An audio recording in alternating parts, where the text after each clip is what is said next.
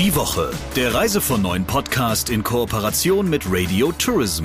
Mehr News aus der Travel-Industrie finden Sie auf reisevon9.de und in unserem täglichen kostenlosen Newsletter.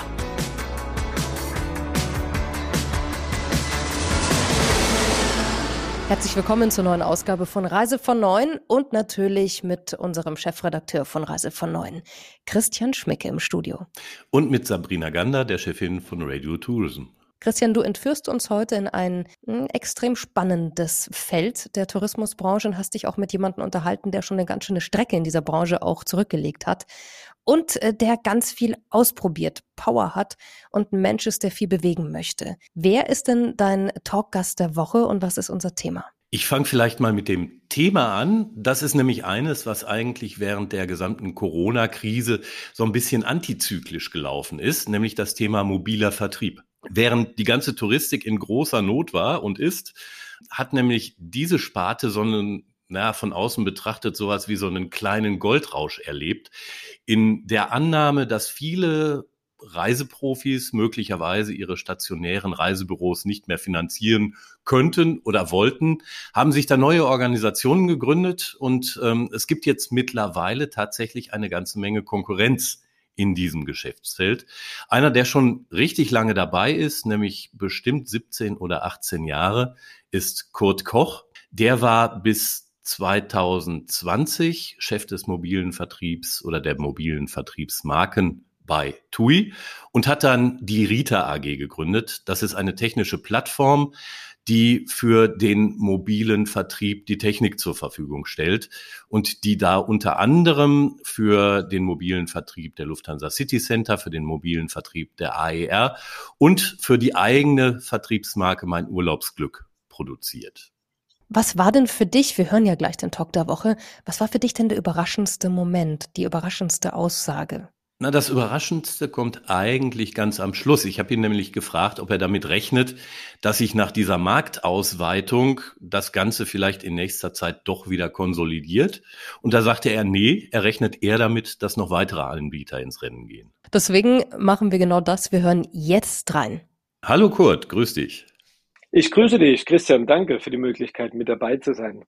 Du bist ja ein, ja, wenn man das so sagen darf, ein alter Hase im mobilen ja. Vertrieb, der ja heute zu großen Teilen auch eine Art Vertrieb aus dem Homeoffice ist.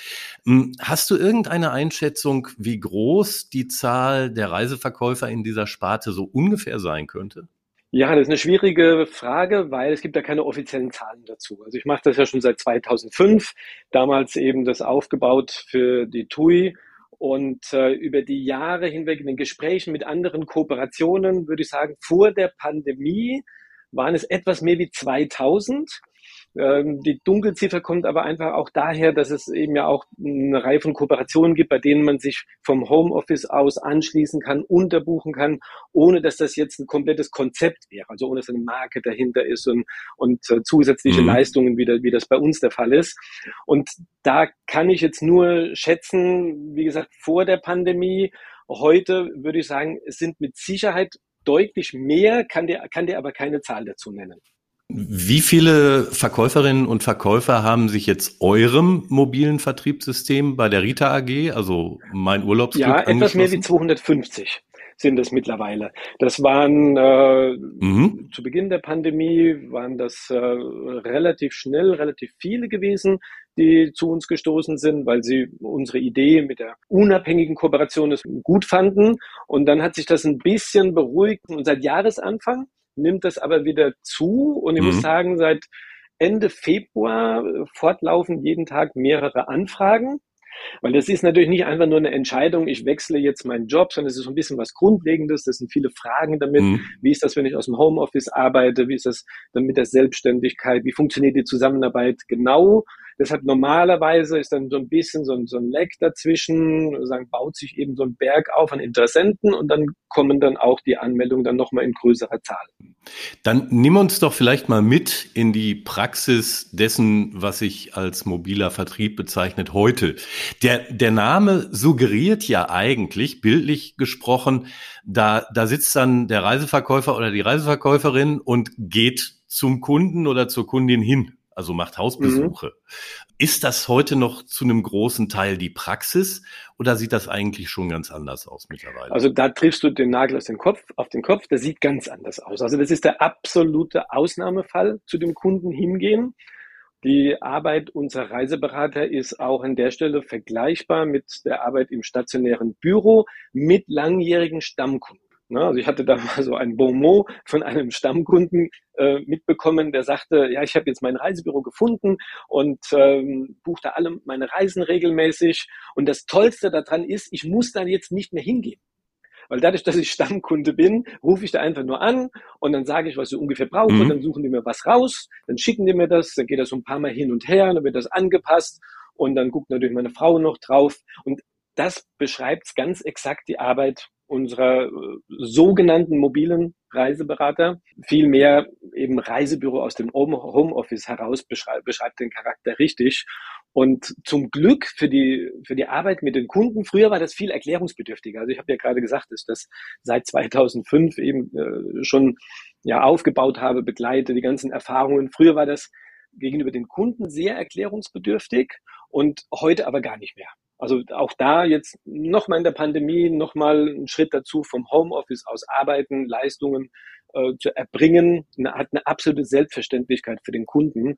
Und äh, das ist immer das, was am Ende des Tages zählt. Also es, es kommt ja nicht darauf an, was ich cool finde oder was man als Reisebüroinhaber gut findet, sondern der Kunde entscheidet ja, was richtig ist und am Ende dann eben auch erfolgreich ist. Die Kehrseite dieser Medaille ist ja, dass man na, ich sag jetzt mal Laufkundschaft oder Zufallskunden im mobilen Vertrieb eher nicht findet. Was bedeutet das denn für die Kundenakquise? Man muss dorthin gehen, wo die Kunden sind.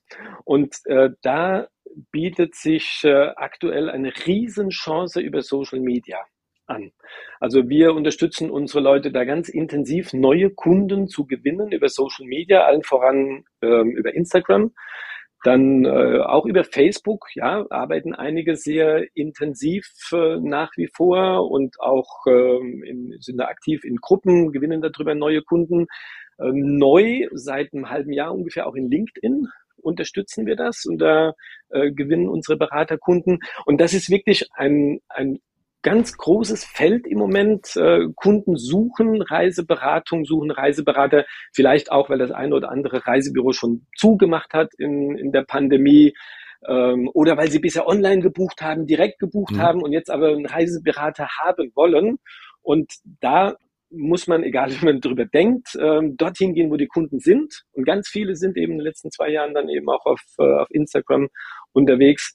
Und das mit ja, einem professionellen Support. Also das ist natürlich dann auch eine, eine der Gründe, sich einer spezialisierten Kooperation anzuschließen, eine Kooperation für mobile Reiseberater, da einen speziellen Support zu bekommen. Wir stellen unseren Leuten jede Woche vier professionelle Vorlagen zur Verfügung für Social Media, plus dann aber eben das der individuelle Teil Workshops bis hin zu Coachings, damit eben ja dann auch das mit, mit individuellen Dingen ähm, man sich da präsentieren kann und wir gewinnen, unsere Leute gewinnen aktuell fortlaufend Kunden eben auf diesem Weg, neue Kunden auf diesem Weg. Dann gehen wir vielleicht mal kurz auf die Leute ein, die sich jetzt entschlossen haben, dem mobilen Vertrieb beizutreten. Wer ist das? Also sind das, sind das in vielen Fällen Existenzgründer? Sind das Umsteiger? Sind das Leute, die ihre Reisebüros, also ihre stationären Büros aufgegeben haben? Und vielleicht noch als kleine Anschlussfrage, hat sich da im Verhältnis zu der Zeit vor Corona? Da hat sich äh, definitiv was geändert, ja. Ähm, wir hatten früher einen größeren Anteil, ich nenne das natürlich immer gerne Mütter, die im Reisebüro gelernt und gearbeitet haben, dann Kinder bekommen haben und nach der Phase, wo die Kinder klein waren, eben wieder in den Beruf zurückgekehrt sind, vielleicht in kleinerem Umfang das so ein bisschen nebenher gemacht haben, so wie es halt gepasst hat zu der Familie. Ähm, das sind nicht mehr so viele. Es sind viel mehr diejenigen, die es wirklich mit ähm, professionellen Anspruch das Ganze fortlaufend machen, die mindestens auf Augenhöhe, sage ich mal, mit guten Reisebüros auch jeden Tag ähm, arbeiten als Reiseberater. Das, das hat natürlich auch mit dem Aufwand zu tun und mit den ganzen Komplikationen, die heute mit einer, mit einer Reisebuchung verbunden sind. Äh, das macht sich nicht mehr nebenher. Also, es ist professioneller geworden. Es sind Reisebüroinhaber. Es hat sich gerade eine Inhaberin bei uns angemeldet, die Fachkräfte verloren hat in der Pandemie und jetzt äh, einfach feststellt, äh, sie kriegt keine neuen. Also äh, das ist jetzt gar kein wirtschaftlicher mhm. Grund, sondern das ist einfach eine unternehmerische Betrachtung dann zu sagen, wie kann ich in die Zukunft gehen, wenn ich das Ladenlokal habe, brauche ich eine bestimmte Anzahl Fachkräfte, kriege ich nicht ohne weiteres. Für sich dann festzustellen, vielleicht ist dann jetzt genau eben jetzt der richtige Zeitpunkt, mal umzudenken und zu sagen, geht es auch anders? Ähm, bis hin zum Thema Work-Life-Balance, auch ein ganz wichtiges Thema. Äh, und das hat man eben im Zweifelsfall im, im Reisebüro, gerade als Inhaber, auch nur mit, mit Einschränkungen. Ne? Du musst jeden Tag irgendwie da sein und vielleicht samstags auch und am Wochenende noch Buchhaltung machen. Und da, da sagen wir, okay, um es mal, um's mal so zusammenzufassen, Wegfall vom Ladenlokal heißt geringere Kosten, heißt mehr Flexibilität für mich und meine Kunden und mehr Support in einer Gemeinschaft mich einbringen, noch mehr Support als Reisebüro-Kooperationen zur Verfügung stellen, weil wir machen ja zum Beispiel das komplette Backoffice für unsere Leute. Ne? Das komplette Fulfillment, Abrechnungen. Die kriegen einmal im Monat mhm. ein Blatt Papier, da sind alle ihre Buchungen drauf, äh, Provisionen äh, darüber abgerechnet. Du musst nicht mehr jede Provisionsabrechnung ähm, anfassen, Marketingunterstützung Social Media, was ich gerade gesagt habe, das macht man, das macht man schlecht alleine. Ne? Aber in, in der Gemeinschaft dann eingebettet, eingebracht, sie einzubringen und die Unterstützung auch der Gemeinschaft ähm, zu bekommen, das bringt die eigene Arbeit komplett nochmal auf ein anderes Level.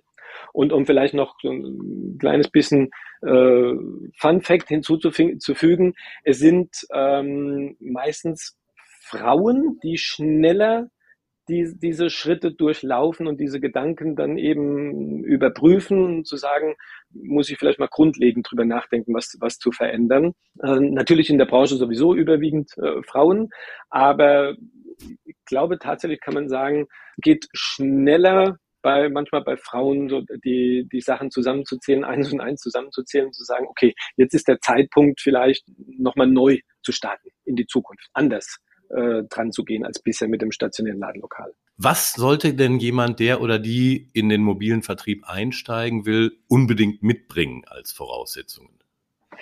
Also erstmal das, das Klassische, was ja praktisch jeder in unserer Branche mitbringt, die Leidenschaft für den Beruf und äh, die Kunden glücklich machen zu wollen mit schönen Reisen.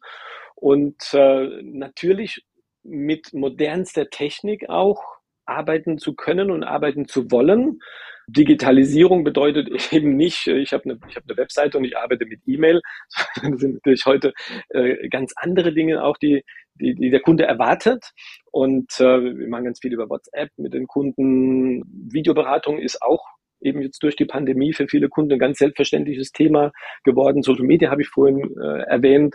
Also da zu wissen, dass der Weg in die Zukunft, ähm, der ist da, aber gerade was digitale Technik angeht, te äh, modernste IT-Lösungen, da zu sagen, ich lerne fortlaufend dazu, ich lasse lass mich coachen, ich kriege Unterstützung, ähm, aber das traue ich mir zu in, in, einer, in einer Kooperation dann eben auch mein ganzes Arbeiten, wo bisher jemand ins Ladenlokal reingekommen ist oder wir uns, wir uns über, über das Telefon eben verständigt haben, da weiterzuentwickeln. Das sind, das sind die grundlegenden, das sind die grundlegenden Dinge.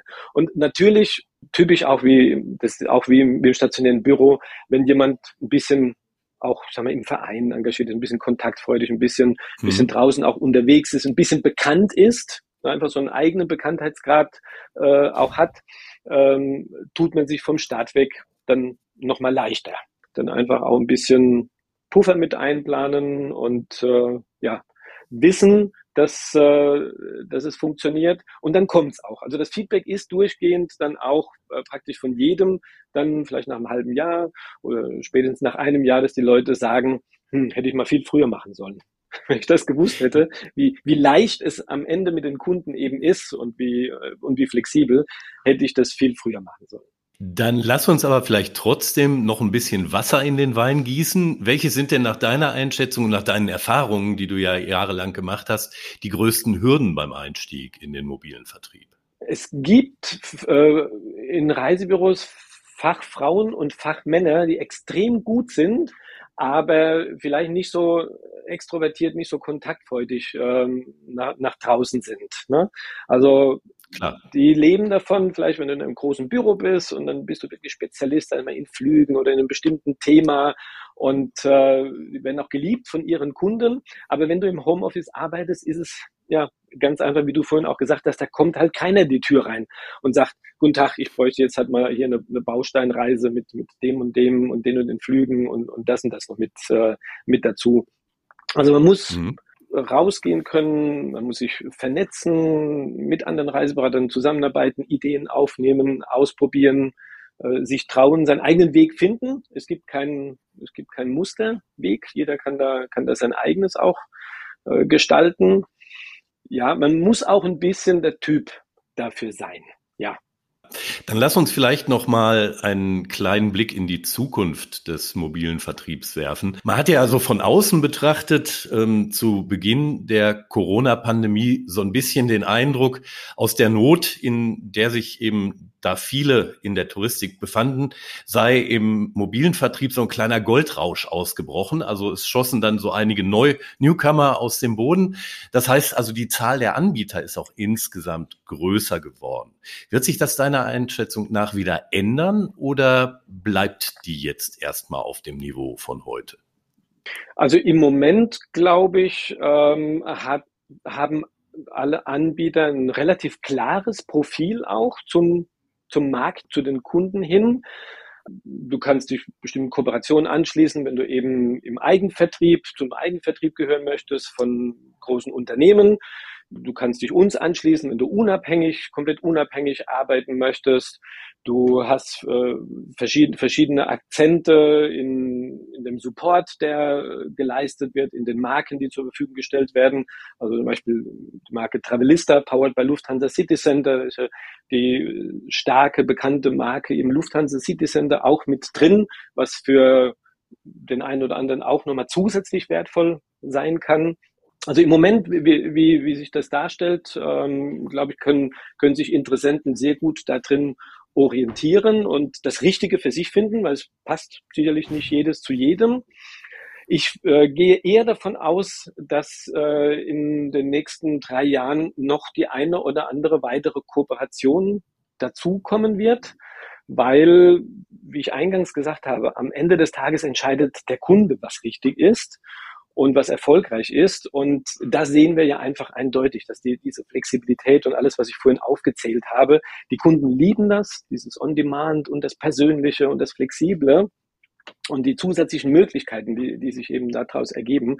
Und deshalb würde ich eher davon ausgehen, dass da noch der ein oder andere Anbieter dazukommt. Also aus deiner Sicht keine Konsolidierung, sondern weiterhin ein wachsender ja. Markt.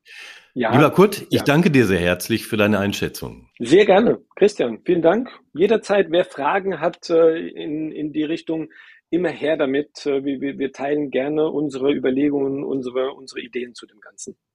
Das war der Talk der Woche mit Christian Schmicke und Kurt Koch. Und natürlich äh, sind Sie aufgefordert, Kritik, Anregungen oder auch Themenvorschläge gerne her damit, lieber Christian, oder zu uns. Wohin sollen Sie es schicken? Na klar, einfach an redaktion.globi.de. Und einen haben wir noch. Christian kegelt jetzt immer noch einen raus mit der Schnapsidee der Woche. Welche ist die denn da unter deine Fingerchen geraten? Ja, eigentlich haben wir diesmal sogar zwei, denn in unserem letzten Podcast hatte ich ja Maria Linhoff mit Reisen gegen Putin zur Schnapsidee der Woche erklärt. Interessant ist, was sich daraus entwickelt hat. Diese Idee, bei der ich persönlich tatsächlich nicht glaube, dass sie so fruchtbar sein wird. Aber egal, da kann man sicher unterschiedlicher Meinung drüber sein. Die hat eine derartige mediale Aufmerksamkeit erregt, dass das wirklich atemberaubend war. Die ist dann gleich am Freitag in der Heute-Show damit gelandet und stand am Montag war es, glaube ich, in der Bildzeitung auf der Titelseite. Und dann haben das natürlich alle möglichen anderen Gazetten übernommen, weitergespielt und so weiter. Also das war, egal was man über die Idee denkt, ein riesiger medialer Hype darum. Und das allein ist ja schon interessant genug. Und es liegt natürlich auch daran, dass heute Show, Bildzeitung, Süddeutsche, FAZ und wie sie alle heißen, uns natürlich jede Woche hören. Na klar, das dürfte der einzige Grund sein. Da hast du völlig recht. Dann habe ich noch so eine zweite Geschichte, die mir aufgefallen ist. Die Bundesregierung plant ja für den Nahverkehr für drei Monate lang das 9-Euro-Ticket. Das will ich überhaupt nicht zur Schnapsidee erklären. Ich finde das eigentlich eine coole Idee, ähm, mhm. weil man auf die Weise doch mal erleben kann und tatsächlich in einem Großversuch testen kann, wie unsere Verkehrs- und Mobilitätswelt denn aussehe, wenn tatsächlich der öffentliche Personennahverkehr erschwinglich wäre für die Leute. Aber was jetzt passiert, ist natürlich, dass hinter jedem Busch ein Bedenkenträger hervorspringt und äh, seine Sorgen, was denn Schlimmes passieren könnte, wenn dieses 9-Euro-Ticket tatsächlich durchkommt, äh, deutlich macht. Das geht los bei der Insel Sylt, die einen Besucheransturm befürchtet. Man könnte ja auch denken, die freuen sich darüber. Nee, aber wollen sie gar nicht haben. Das äh, geht weiter bei einem Fahrgastverband, ähm, der sagt, na ja, also durch die Touristen, die sich dann auf diese Weise aufmachen, könnten alle Züge fürchterlich überfüllt sein. Und der jetzt schon sagt, na ja, man sollte den Leuten vielleicht auf bestimmten Strecken wenigstens verbieten, ihre Fahrräder mitzunehmen.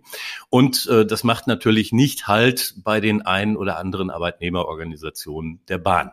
Das ist wirklich lustig, dass du das jetzt bringst. Das ist übrigens unabgesprochen, denn der Christian überrascht auch mich immer in jeder Podcast-Episode mit der Schnapsidee der Woche.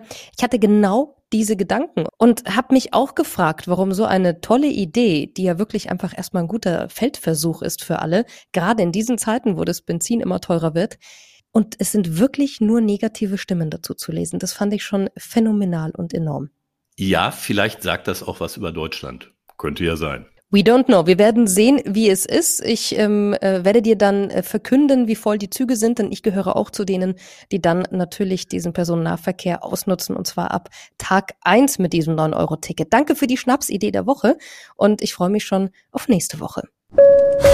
Die Woche, der Reise von neuen Podcast in Kooperation mit Radio Tourism. Mehr News aus der Travel-Industrie finden Sie auf reisevon9.de und in unserem täglichen kostenlosen Newsletter.